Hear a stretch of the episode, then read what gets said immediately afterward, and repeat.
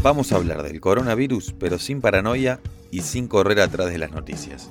Vamos a contar historias, información, análisis y las reacciones más insólitas frente a la pandemia que está cambiando el mundo. Mi nombre es Tomás Pérez Bisón y esto es Muy en Una, edición Coronavirus.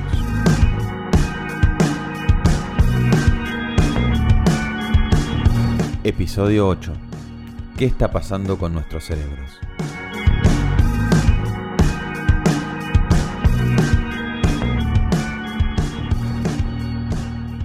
Este episodio es una búsqueda por entender qué va a pasar después de la pandemia en nuestra manera de ver el mundo.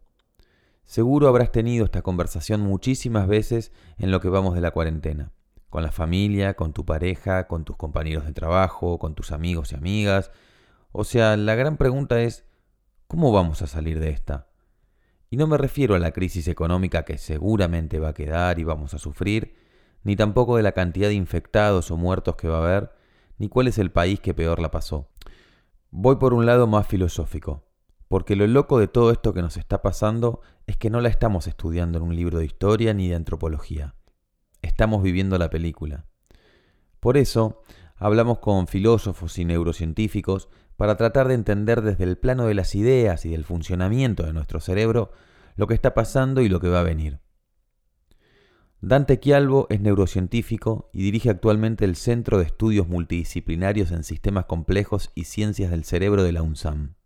Ayer me dijo algo por teléfono que me quedó grabado, que para rastrear un evento global que haya impactado tanto en la interacción entre los humanos como lo que estamos viviendo ahora, sacando las guerras mundiales, tal vez haya que irse hasta la Revolución Francesa. El cambio que tiene que ver es cuántos cerebros están preparados eh, no para resistir la cuarentena, sino cuántos cerebros no están siendo bombardeados con, noticieros irrelevantes de, nuestro, de nuestros medios de comunicación masivos, mientras que nadie les dice, miren que esto que está pasando es único. Nunca pasó, nunca.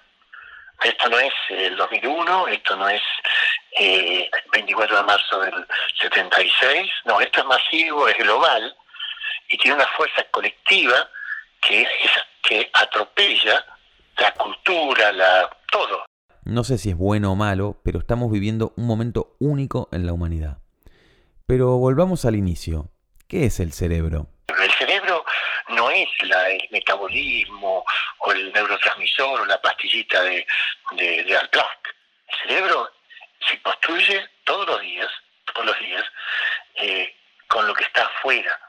Y es muy frágil, tremendamente frágil. Si cerramos los teatros por 100 años, perdemos toda la capacidad de ese teatro. Nuestros niños están afuera sin, sin escolaridad o con escolaridad. El cerebro que van a tener dentro de 6 años es otro cerebro. No es, no es, no es, no es, no es, eh, no es cháchara. Es real, nuestro cerebro acumuló 60.000 años de aportes del resto de los cerebros. Eso me lo dijeron todos los especialistas que consulté. Lo que hace que un cerebro sea un cerebro no está dentro del cuerpo, sino que está afuera. Es su interacción con los otros. Por lo que me cuenta Cecilia Calero, doctora en ciencias biológicas y especialista en neurociencias, al cerebro se le vienen momentos de mucho laburo. Nuestro cerebro es muy bueno categorizando a partir de lo que va percibiendo, va generando categorías de cosas em, y esto te permite hacer predicciones y que las decisiones que estás tomando o la manera que te estás comportando no tengas que repensarlas, no tengas que volver a armarlas cada vez. Uno ya categorizó el mundo que lo rodea y entonces en función de eso lo va transitando de diferentes maneras. Sacarnos de esa comodidad tiene que ver con que tenemos que recategorizar ese mundo que nos rodea. Entonces, em, hacer una cola y dejar más distancia, no abrazarnos con el otro, usar un barbijo eh, o un tapabocas. Em, eso es como volver a categorizar, volver a aprender qué es lo que nos estaba pasando. Es eh, costoso, sí. Va a haber una resistencia, sí, por supuesto, pero no es imposible. ¿sí? Em, y para mí es una de las características que a mí me parecen más atractivas eh, de nuestro cerebro. Esta potencialidad de estar eh, reacomodando y reaprendiendo y recategorizando las cosas que nos pasan alrededor. Volver a aprender. Es eso. Vamos a tener que reaprender procesos muy naturales para nosotros, como es encontrarte a alguien en la calle, saludarlo, darle un beso, un abrazo.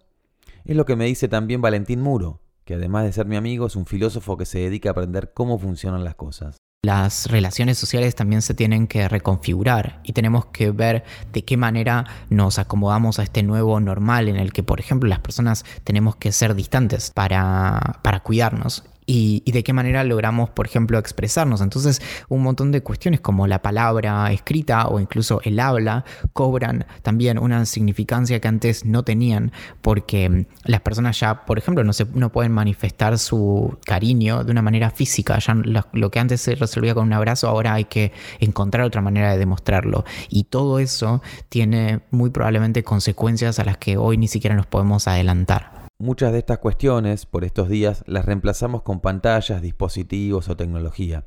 Un poco ya lo hablamos en el episodio 4 de Muy en Una. Tomás Balmaceda es filósofo también y suele cruzar todos sus estudios con las tecnologías. Él dice que lo que sucede en nuestras mentes se extiende cada vez más hacia lo digital. A mí me pasa mucho, quizás algunos de ustedes también, que a veces tengo, no sé, veo una película o me hablan de un actor y no sé cómo se llama, pero me acuerdo en qué película actuó, o me acuerdo un noviazgo que tuvo, o alguna frase. Entonces, nada, a veces ese proceso que tengo en la cabeza, que es tratar de pensar quién era, cómo era, salió con tal, estuvo en Titanic. Entonces, ¿qué hago? Voy a googleo con el teléfono y pongo, no sé, Titanic, actor Salía con una Argentina, pum, Leonardo DiCaprio. ¿no? Parece que hay algunos procesos en donde algo de lo que sucede en su ámbito mental puede también ser extendido y puesto en términos físicos. Nuestras acciones eh, y nuestros procesos cognitivos eh, están mediados por la tecnología.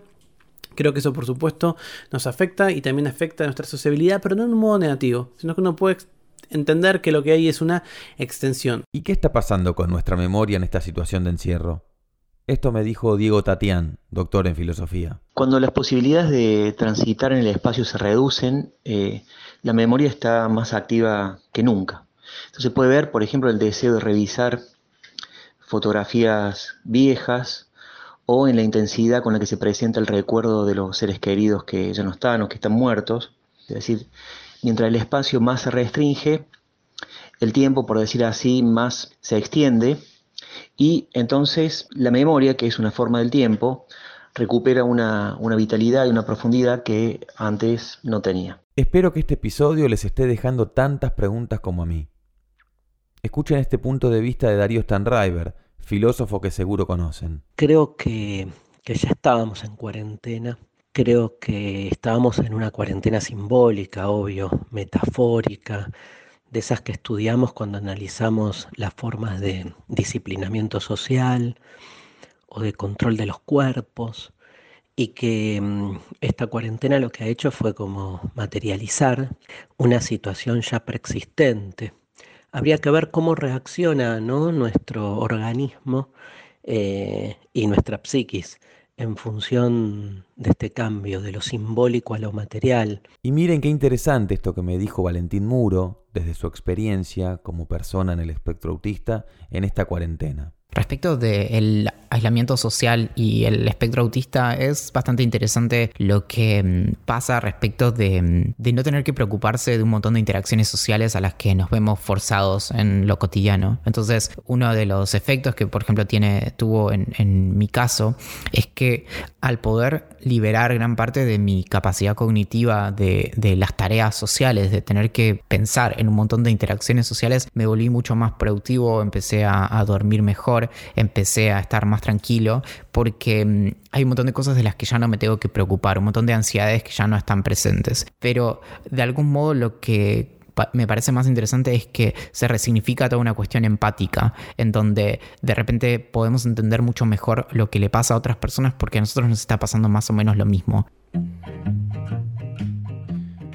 Empezamos las recomendaciones con esta grabación casera de La Rueda que Mueve al Mundo, una canción que subieron los espíritus a su cuenta de Instagram. Cuenta con una participación especial. La rueda que mueve al mundo va a girar y girar. La rueda que mueve al mundo va a girar y girar. Dinero, sangre, humo. ¿Cuál es la rueda que, que nos hace girar? Buena pregunta, pequeña. Dinero, sangre, humo. Segundo, te recomiendo que sigas la cuenta de Instagram arroba covidartmuseum. Es una recopilación de obras de arte e ilustraciones producidas en la era coronavirus. Y por último, si querés maratonear con un podcast este fin de semana, busca Guerra 3 en cualquiera de las plataformas de podcast. Es una producción española de ficción de Podium que cuenta la historia de cómo empezó la Tercera Guerra Mundial en un futuro distópico.